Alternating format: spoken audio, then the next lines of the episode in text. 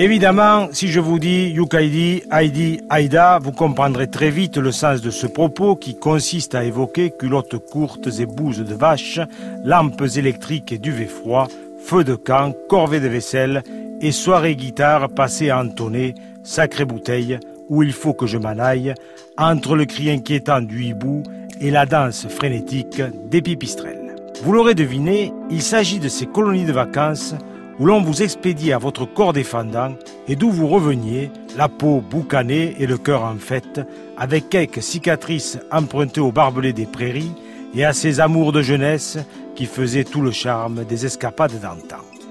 C'est l'Église qui, de toute évidence, lança le concept, voilà plus d'un siècle, pour divertir les nistons d'une classe ouvrière paupérisée et condamnée au seul horizon brumeux des cités industrielles.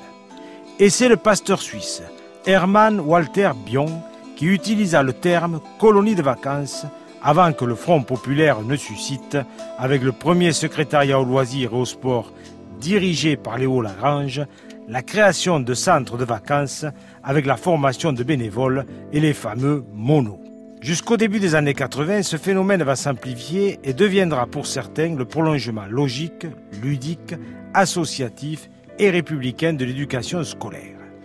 Progressivement remplacées par les centres de loisirs de proximité, les colonies de vacances, telles que nous les avons connues, ne sont plus bien souvent, merci papa, merci maman, qu'un couplet de chansons fredonné par Pierre Perret.